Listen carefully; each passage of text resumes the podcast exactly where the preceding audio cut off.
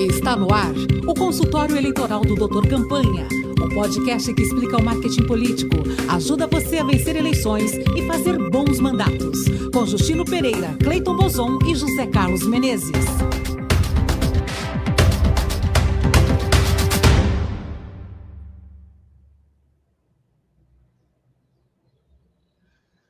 Seja bem-vinda, seja bem-vindo a mais um Doutor Campanha.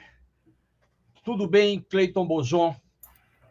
Tudo bem, Justino Pereira? Tudo bem, ouvintes da nossa Rádio Brasil Atual? Tudo bem, José Carlos Menezes? Tudo bem, Justino, Cleiton, ouvintes?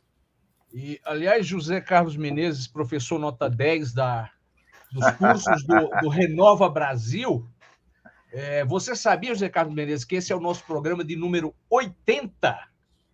É uma marca, né? é uma bela marca e, e, que a gente faz com muito, muito orgulho, muita satisfação, estreando. Programa semanal, aqui. gente. São 80 semanas no ar. Não é pouca coisa. A gente sempre estreia aqui na nossa querida Rádio Brasil Atual, a rádio que conta o que os outros não contam. E o programa é patrocinado, como você sabe, pelos cursos de marketing político do Doutor Campanha. Você vai lá no nosso site, doutorcampanha.com.br, e é, pega um pouco da nossa experiência aí de, de, mais de 30 anos participando de campanha e o curso que está no ar agora é o Pré-Campanha Turbo. 10 dicas de sucesso de como fazer uma pré-campanha. Porque, Menezes, a campanha não começa lá em outubro, não, né? Em agosto. Pois é, né? É grande engano isso de quem fica achando que só começa lá em agosto e tal. Já começou. E o pessoal mais ativo os mais espertos já estão no ar com suas pré-campanhas. Quem está na hora do povo correr atrás. Correr atrás. Então, você vai lá, faz o curso, é, é EAD, é, o curso é digital, é à distância, você assiste quando quiser, quando quiser, como quiser. A gente fez um curso curto e concentrado, porque a gente sabe que você tem que estar na rua, seja você candidato, ou quem apoia candidato, ou quem quer trabalhar em campanha, tem que estar na rua, desejar conhecendo seu eleitor, conhecendo os problemas da região, conhecendo quem influencia. É... Então, vá lá, doutorcampanha.com.br. Cleiton Bozon. Começa agora, né, Justino? Aumenta as chances de derrota. O, o Menezes, é, eu vi uma pesquisa recente de que quem sai na frente, ou seja, quem faz pelo menos um ano de pré-campanha, nós já estamos aí beirando esse limite, tem 60% mais de chances de vencer. Isso é um fato matemático. Bom, então está dado o recado. Cleiton Bozon, o nosso. Preste atenção. Preste atenção.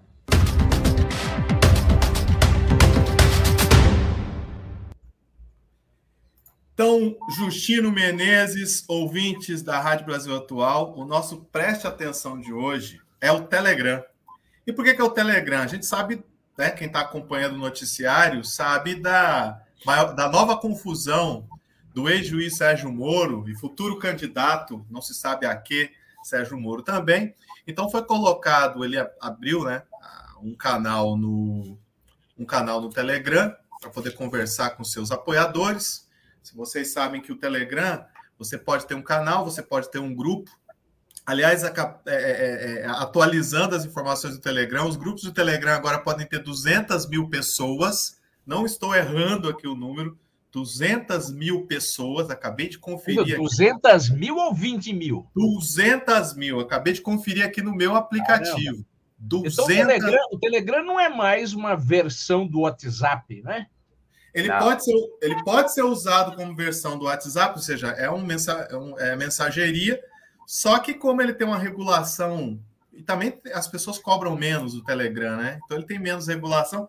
Então ele pode ter grupos de 200 mil pessoas. Você pode levar todo, toda uma que... cidade. Mas voltando ao Moro. O que que me diz, diz para gente aí para os ouvintes da nossa rádio, o que que o juiz amigo do time que ganhou aprontou dessa vez? Então ele lançou o canal dele, né?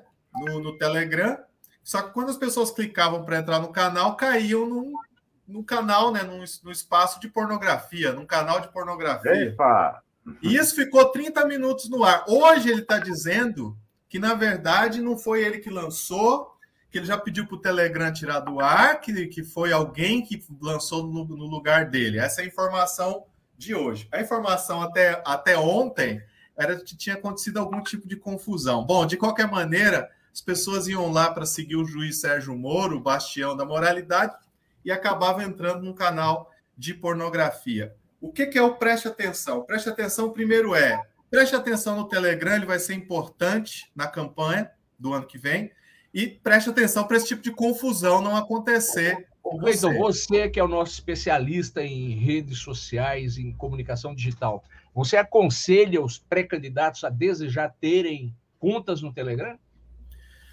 Bom, vamos, vamos entender um pouco. Primeiro, eu aconselho. Segundo, o que é o Telegram? Pelo menos quando a gente pensa na extrema-direita no mundo, isso inclui a brasileira, o que, que eles têm feito?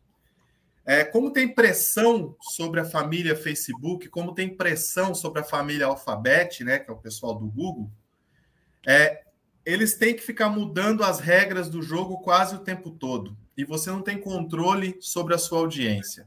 Não existe quase pressão nenhuma sobre o Telegram. E você pode pegar quase toda a sua audiência, ou muita gente Ô, da sua audiência. Mas por que, que não tem pressão sobre o Telegram? Bom, Justinho, é. aí.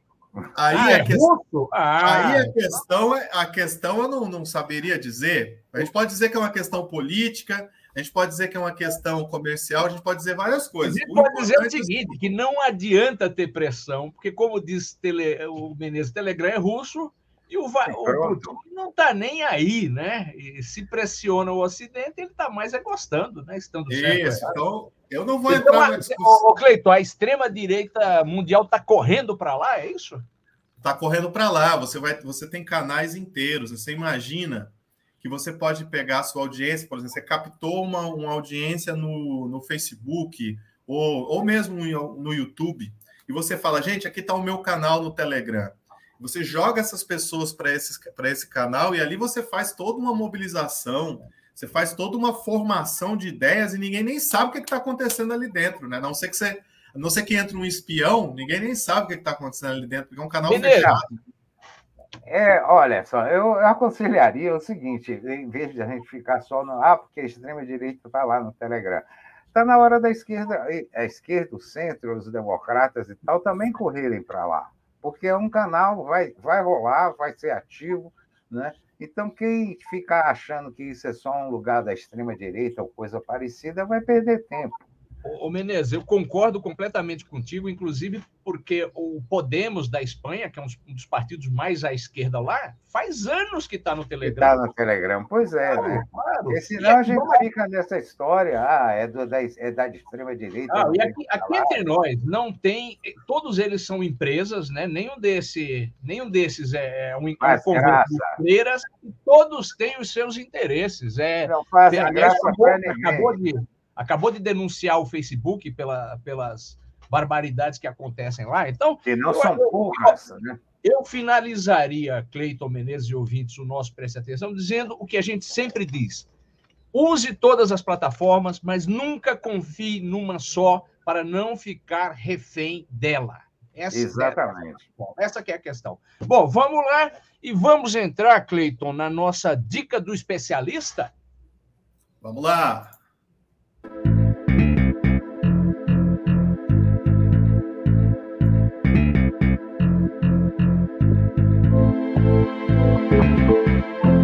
Dica do especialista.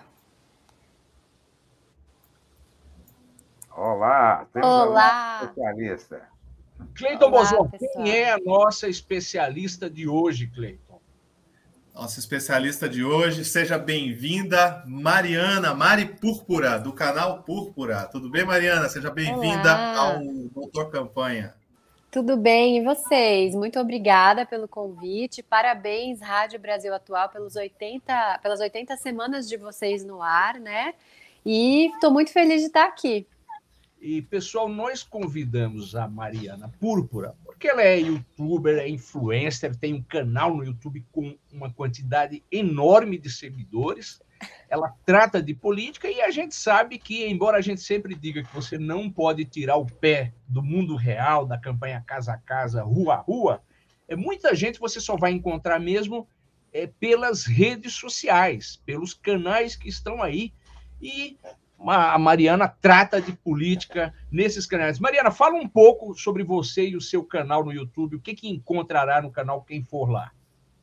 Sim, eu comecei o canal Púrpura em 2016, né? Ele está caminhando para seis anos já. Opa! E, e assim, eu comecei fazendo vídeos analíticos, né? Vídeos editados, em que eu pegava situações, por exemplo, os mitos sobre o impeachment. A gente estava bem na época do golpe, então as pessoas lançavam coisas que, na minha opinião, são mitos, como meu partido é meu país, nossa bandeira jamais será vermelha, o povo pôs, o povo tira, e de uma forma bastante despolitizada. Então eu comecei a fazer sequências para desconstruir isso, com base em alguns argumentos, algumas indicações de leitura, e aí o canal foi evoluindo para outros tipos de jornalismo independente, como por exemplo cobertura de manifestações, de eventos, entrevistas. E aí ele cada ano foi ganhando uma cara, né? Teve épocas como, por exemplo, na época das eleições de 2018, muita rua, muita campanha, muita participação de eventos, né, acompanhamento mesmo, independente de concordar com tudo que se escutava, era uma forma de transmitir. Então, se a pessoa não podia estar ali, ela acompanhava pelas redes dos youtubers que estavam transmitindo. E aí, é, um pouco antes da pandemia até hoje, eu comecei a fazer vídeos mais filosóficos mesmo, mais para análise de problemas estruturais, na tentativa de entender por que, que a sociedade está caminhando para os rumos que está, por exemplo, no Brasil? E aí hoje os vídeos do canal focam mais nessa questão analítica, às vezes tem alguma live entrevistando uma pessoa que tem mais lugar de fala em relação a um tema. E é isso. Continuamos. É, Mariana, antes de passar para o Zé Carlos Menezes e para o Cleiton Bolzon, é, você sabe que o nosso programa é assistido principalmente, é ouvido e é assistido no Spotify, ouvido no Spotify na rádio, é assistido no, no YouTube por pessoas que são da política, que serão candidatos ou que estão com mandato ou que vão trabalhar em campanha. Uhum. É, eu estou pensando aqui o seguinte: um pré-candidato que diz, bom, esses caras vivem dizendo que eu tenho que ir para rede, as redes sociais, eu quero fazer alguma coisa no YouTube. O que, o que, que você aconselharia para um candidato que resolveu entrar no YouTube? O que, que você aconselharia ele a fazer? Bom, acho que em primeiro lugar, assim como funciona na época que a pessoa vai fazer, construir imagem de marca, de produto, é importante ele definir um público, né? Ter isso muito bem definido e conhecer pelo menos algumas características do YouTube que podem contribuir para que o vídeo dele seja mais visualizado, né? Então, dominar a lógica das tags, escolher sempre um título e procurar uma thumbnail, que é a capinha do vídeo, com um título similar, mas não igual entender direitinho o que, que o público dele quer ver e não desapegar dos dados do canal, que é aquela coisa, o caminho se faz caminhando, né? Então, à medida que ele vai postando, ele vai entendendo qual que é a taxa de retenção, quanto que o público fica nos vídeos, quando que o público desiste de ver, se o público dele se conecta mais com dicas rápidas ou vídeos longos, né? Eu, eu vi que, assim, uma, algo que se transformou quase que em cultural durante a pandemia e que algumas pessoas acabaram se atrapalhando com isso foi a questão das lives, porque a partir do momento em que se entendeu que tem um horário nobre da internet, né, que muitas vezes os políticos sete e meia estão ali fazendo live, todo mundo começou a fazer. Então, às vezes, eu via live de duas horas de algum tema que é um pouco maçante, que vai caindo o público, e as pessoas não, não entendiam que, às vezes, o público daquela live poderia estar se cansando do formato. Então, à medida em que ele vai produzindo conteúdo, eu aconselho que a pessoa vá acompanhando o que, que o público daquele canal gosta mais, o que o público está assim, mais interessado.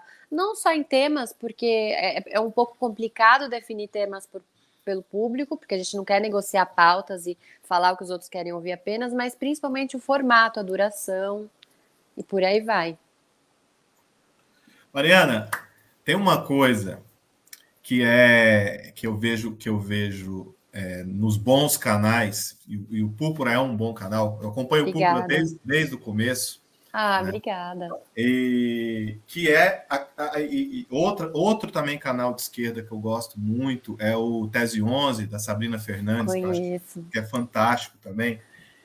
Mas são canais que conversam com as pessoas. O que a gente vê quando o político tenta fazer, eu estou falando com o nosso público, é que eles fazem duas coisas. Ou eles discursam como se estivesse numa campanha eleitoral de televisão, ou eles querem ensinar as pessoas, ou seja, eles, eles começam a falar fazendo, ensinando as pessoas, como se fosse um, um quê professoral. Como quebrar isso? Né? Como é porque, porque se você não conversa com as pessoas, as pessoas acham muito chato aquilo, né? Porque elas querem bater um papo, né? Qual é a estratégia para não parecer discurso e nem para parecer professoral? Você tem alguma dica aí para dar para os nossos, os nossos ouvintes? Sim, então, eu acho que principalmente muito na década de 90, começo dos anos 2000, era super comum que a, as pessoas relacionadas a campanhas políticas, os marqueteiros, os assessores, entendessem que política é você ensinar, a candidatura é ensinar o, o eleitorado o que ele quer. Isso está totalmente errado, né? Quanto mais emergem, emergem as preocupações com relação ao trabalho de base, às necessidades da periferia, é, vai se entendendo que não tem como uma pessoa se apropriar da narrativa e tentar tutelar o eleitorado, tentar dizer o que, é que ele vai querer, o que, é que ele vai precisar, né? Como se ele não fosse capaz de pensar politicamente por si só. Então eu acho que é por isso que um pouco as pessoas se cansam, porque elas, para ouvir palestra, né, já, já temos isso disponível na internet. Elas querem um candidato real, querem ver como ele reage nas situações ao vivo. E uma dica que eu vi que acho que funciona dependendo da rede, né? Não pode ser uma rede com muito ódio, que tenha muitos bolsominions, por exemplo, mas algo que funciona bem é quando o candidato faz lives numa, numa plataforma muito intuitiva de se colocar a gente para dentro da live, como por exemplo o Instagram, se ele tiver uma quantidade legal de seguidores, ele coloca ali, gente, hoje eu vou fazer a live interativa. Os, quem quiser entrar, eu vou aceitando aqui na solicitação, a gente vai conversando um pouco. As pessoas ficam uh, muito felizes com isso, porque a possibilidade de se aproximar, às vezes elas são admiradoras daquele candidato, às vezes elas querem entrar fazer uma crítica ou uma sugestão sincera e elas querem ver como é que o cara recebe isso. Então, essa coisa da inacessibilidade da figura política, acho que aos poucos vai caindo, né? Tanto com o trabalho de base quanto por o candidato principalmente ouvir. Ele está lá para ouvir, senão ele não vai conseguir ser verdadeiramente representativo do eleitorado. Isso é uma opção. Tem candidatos também que é um pouco perigoso você colocar a gente para dentro da live dividindo tela, porque você não sabe quem vai entrar. Pode ser um troll, pode ser uma pessoa. Ô, Mariana, tá, né? mas você disse muito bem, a, a, a, política até antes das redes sociais era uma política de publicidade, propaganda. Eu falava, você ouvia, porque era poucos canais e muita gente ouvida. Agora a boca invertou, inverteu, são muitas bocas, né? É, eu tenho a impressão que o político não tem a escolha de de vez em quando é, não deixar entrar alguém que vai falar mal dele, né? Ele vai ter que lidar com isso. Essa é a questão, não é? O que, que você acha? Pois é, até porque com a lógica das redes sociais, as, os políticos foram precisando entender que, na verdade, ninguém está ali para ser uh, o tempo inteiro elogiado, né? Aquela coisa do político que chega na cidadezinha com carro de som, distribui uma cesta e todo mundo fala aplaudam. Não é mais assim. Até a crítica mesmo é um momento que ele pode uh, aproveitar para ou esclarecer alguma coisa que tenha é, construído uma fake news em torno dele. Então ele vai lá, enfrenta a crítica, ele fala no assunto, não fica aquele assunto proibido, né? Ai, não toque nesse assunto com ele. Não, não, ó, vem aqui para dizer que isso aqui é mentira, isso aqui é verdade. Ou mesmo quando ele se equivoca. Nós já vimos políticos de esquerda, por exemplo, ou grandes personalidades, postarem alguma coisa com tom homofóbico, quando estão brigando com algum, alguém, é, com algum adversário. Aí vai a militância e fala: olha, isso é homofóbico, por mais que eu goste de você, não tem sentido essa palavra, suponhamos, né? E aí é, é a oportunidade da pessoa ouvir, em vez de bloquear quem está criticando, ouvir e falar: me equivoquei, não, não, não reproduziria de novo esse discurso. E isso eu acho que faz a pessoa crescer, ganhar pontos. Então, a transição, né, desde o momento em que as redes sociais começam a se transformar em ferramenta política, é não, não ter mais as personalidades é, inacessíveis ou blindadas, e, e, e, sim mostrar como elas reagem à crítica e como elas podem é, realmente ser seres humanos como nós, e não uma figura ali, né, cheia de marketing em volta. Deixa eu aproveitar essa dica aí. É, eu acho que é, você acabou de falar um negócio super interessante, Mariana, independentemente do uso é, no YouTube ou nas redes sociais. é, é uma mudança de atitude que está na hora da, da, da, das pessoas que fazem política, são políticos ou trabalham com política, começar a entender. É, é, o, é o momento de você dialogar, né? Acabou aquela coisa é, formal do político discurseiro. Blá, blá, blá, blá, blá, blá, ouviram? Aí, ah, cadê o pessoal para bater palma? Está tudo resolvido. É, essa é uma nova fase, independente de, do canal é, da, da, internet, seja no porta a porta, é, fisicamente, online, offline, não importa. Mudou a política, eu acho. As pessoas, o eleitorado está a fim de conversar, né? de, de, de dar sua opinião. Eu acho que isso foi fantástico. Essa ideia, inclusive, de, de trazer gente para uma live é fantástica. Tá aí a dica, pessoal, aproveitem, certo? E façam isso porque é muito interessante e certamente muito proveitoso. E reforçando só o que você disse, não precisa ter medo de, de entrar alguém e ser contra e fazer crítica, aproveite. Né? É legal, o cara falou lá uma asneira, foi um, uma crítica inoportuna ou desinteressante, ou que não tem nada a ver, aproveite isso e, e, dê uma volta por cima. Achei super legal essa, essa dica aí. Com certeza. Fica aí, pessoal. Aproveitem, façam. E pessoal, Cleiton Menezes, ouvintes, aproveitando a presença da Mariana, uma coisa que a gente sempre diz é que fazer, utilizar o espaço das redes sociais é uma coisa que dá trabalho, tem que, dedicar, tem que ter muita dedicação, tem que gastar você pode não gastar muito dinheiro, mas no mínimo você vai ter que gastar muito do seu tempo. Olha, fala, fala um pouco sobre a tua rotina. Quanto tempo você diariamente dedica ao teu canal? O que, que você faz? Fala um pouco para a gente, para os nossos políticos verem que não é só abrir um canal também e deixar que fique as moscas, né? Exatamente. Bom, uma palavra que define o trabalho da comunicação é disciplina. É muito importante que a pessoa conheça todas as ferramentas, tanto do pré quanto do, da publicação dos conteúdos, né, da execução de live, se for o caso, e do pós. Por isso que eu falo que é importante a pessoa que quer trabalhar bem com os algoritmos, entender como é que o público reage às suas publicações e não deixar essa peteca cair, ela precisa acompanhar o pós, ela precisa fazer um balanço dos vídeos e entender uh, onde que ela está gastando muito tempo à toa e onde que ela poderia é, focar mais é muito importante para qualquer rede social que você vai trabalhar a periodicidade, ou seja, a pessoa sempre estar ali postando coisas novas, interagindo com os seguidores e não deixar abandonado. Tem muita gente que pensa assim, ah, gravei, postei, tudo bem. Não, a capinha que, que vai para o vídeo é importante, então a pessoa ter um roteiro antes de gravar, entender qual vai ser o propósito daquele vídeo para não ficar apenas mais do mesmo, é muito importante. E muitas vezes algumas pessoas precisam de equipe para isso, depende muito do, do, da, do profissionalismo, né? Do, do, se o canal vai ser amador, se não vai. Então, se a pessoa está no Twitter, vai ter um formato mais despojado, mais voltado para texto e mais rápido. Se a pessoa está no YouTube, ela vai precisar produzir um pouco melhor esse conteúdo, colocar thumbnail, colocar descrição, entender todas essas, essas ferramentas, né? Então, eu acho que algo que é um pouco esquecido pelas pessoas é que às vezes é isso que você falou, a pessoa coloca um conteúdo novo, mas não se atenta às questões de quando que vai entrar outro, se esse vai ser parte de uma sequência, fazer playlists.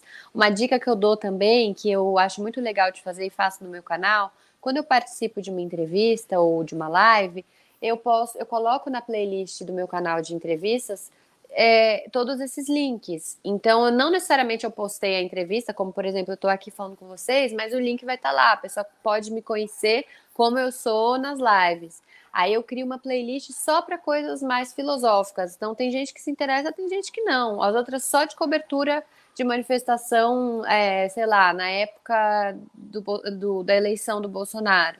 E com isso a gente vai conseguindo se conectar com diferentes públicos. Tem gente que só assiste um tipo de vídeo, mas é importante manter organizado e com periodicidade. E na minha rotina, depende muito da época, porque, por exemplo, em 2018 eu ficava totalmente por conta do canal. Eu tinha aberto uma campanha de financiamento coletivo e conseguia, com, com a ajuda das pessoas, ir para as manifestações, cobrir o que as pessoas pediam, entrevistar quem elas pediam. Hoje eu tenho outros trabalhos. Para eu conseguir pagar minhas contas, eu faço outras coisas também, como, por exemplo, trabalho com documentário de saúde, coisas que não estão relacionadas à política também. Então eu diminuí a periodicidade do meu canal. Isso tem seus custos, né? De não conseguir gravar tanto. Porque eu gosto de fazer um vídeo com roteiro, eu gosto de fazer uma coisa mais preparadinha, né? Não, não perfeccionista, mas que, se, que tem uma linha de, de, raciocínio em relação às outras coisas que eu postei anteriormente. Então, se a pessoa ela quer, se o objetivo dela for crescer em números e atingir mais pessoas, ela vai precisar estar presente em mais de uma rede, monitorar qual que é o desempenho do, dos seus conteúdos e não deixar nada às moscas, senão o próprio algoritmo trata de colocar ela lá para baixo no ranking daqui para frente. E também... Opa, diga, Cleiton, depois eu falo. Então, mais rapidinho, também, no mundo da política tem muita ideia de que, não, a gente abre um, um canal no YouTube só que o canal não é prioridade, não se tem um projeto para aquele canal, não se tem um trabalho para aquele canal. Aí tudo que eu gravar, bota um menininho lá com um celular e tudo que acontece, reunião tal, grave e sobe lá, grave e sobe lá. Ou seja, não tem planejamento, não tem projeto para o canal. O canal supostamente não está às moscas, porque entra conteúdo todo dia, mas ninguém está afim de ver aquilo lá. Né? Ou seja, você tem que ter um projeto para o canal, você tem que dizer, olha, eu vou fazer, tem um plano, tem um projeto para isso. Aproveitando, aí, aproveitando sua dica é, e o que ela já falou, atenção políticos, tem que ter equipe também para redes sociais, né? Não é só equipe para dirigir o carrinho, para ir na rua, distribuir papel, não sei lá o quê. É, redes sociais exige que você tenha uma equipe que trabalhe, que faça as coisas, que faça essas avaliações, para não repetir tudo que a Mariana já falou. Né? Se você não tem gente para lhe ajudar, para planejar, como o Cleito falou também agora, não vai dar certo. Né? Não é só abrir câmera e se deitar a falação. Precisa de. Ô, ô Menezes, o Cleiton está alertando que nós estamos chegando ao fim do nosso programa, mas só para concluir essa, essa sua observação muito importante, o político que não é que não é nativo digital, mas que vai ter ainda décadas de carreira, ele tem que tomar uma decisão. Se ele quer estar presente nas redes sociais de maneira adequada, tem que investir gente, tempo e dinheiro. Não adianta ele achar que ele, o dinheiro vai para ele comprar a liderança de bairro e, e, e, e, o canal ele abre lá e o povo vai assistir. Vai assistir, entusiasticamente. E, e, e, cada vez mais a impressão que eu tenho, e que a gente já conversou aqui, é que vai estar aparecendo políticos oriundos quase que exclusivamente do mundo digital. E o outro vai comprar o seu Zezinho lá no bairro e não vai resolver. Cleiton Bolsonaro, é isso? É isso. Mariana, você gosta de caos? Você gosta de histórias? Nossa, sou de gêmeos. Adoro histórias. Então vamos agora, vamos agora ouvir um caos da política na voz de veludo de José Carlos Menezes, o professor nota 10. Sol, solta a vinheta. Tem que ouvir essas besteiras.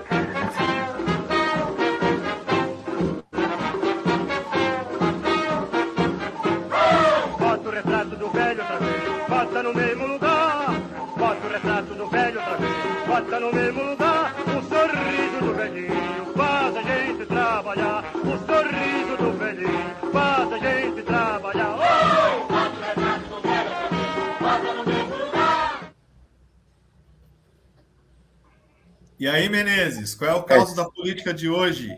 Excepcionalmente não cair, né?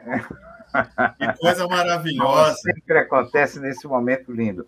É, o caso de hoje é, é, sobre a astúcia né, de certos políticos, sempre é interessante da gente saber. Tem um, um cidadão chamado, tinha, né, coitado, é, chamado José Bonifácio, deputado mineiro. Os mineiros são exímios nessa, nessa arte de escapar de armadilhas. E na época é, da, da, ditadura ainda, o Geisel tinha anunciado em abril o seu sucessor, né? E aí o, o, o José Bonifácio estava sendo entrevistado por um repórter chamado Mauro Santana, e ele disse assim para para o Bonifácio, que em 29, quando Washington Luiz tinha indicado Júlio Prestes como seu sucessor, um determinado deputado tinha ido à tribuna e fez um longo discurso, né, afirmando que o presidente não deveria tomar para si tarefas que seriam de competência das forças políticas, como o Geisel estava fazendo. Ele indicou o sucessor e acabou. Aí o José Bonifácio não se abalou né, diante do exemplo e saiu-se com essa, estilo, do estilo dele, que era super direta. Quem foi o imbecil que disse isso? Aí disse, foi seu pai, doutor Bonifácio. Ele era deputado, então. Pensam que ele ficou sem graça? Absolutamente. Não se abalou e saiu-se com essa assim. Ah, mas naquele tempo a Lua era a casa de São Jorge, agora é uma base espacial. E pronto. Deixou a observação de papai para lá, não teve a menor importância, esqueceu que chamou o pai de imbecil, tudo certo. Em tempos antigos, ideias antigas, em tempos novos, ideias novas, né? Novas, não é? é Pronto. tudo resolvido. Bem, pessoal, é isso. Assunto Mariana é Púrpura. Mariana Púrpura, muito obrigado pela sua excelente participação no nosso programa. Quem Eu que agradeço ouvir outra vez as dicas da Mariana, vai lá no Spotify, Doutor Campanha, vai no YouTube. E é isso aí, nosso programa está terminando. Até a próxima. Muito obrigada, Até gente. Mais. Obrigado, Mariana. Foi ótimo. Obrigada, Obrigado, Mariana. Tchau, Adorei. gente. Este foi o consultório eleitoral do Doutor Campanha, o podcast que explica o marketing político, ajuda você a vencer eleições e fazer bons mandatos. Com Justino Pereira, Cleiton Bozon e José Carlos Menezes. Para ouvir de novo, vá ao Spotify e digite Doutor Campanha.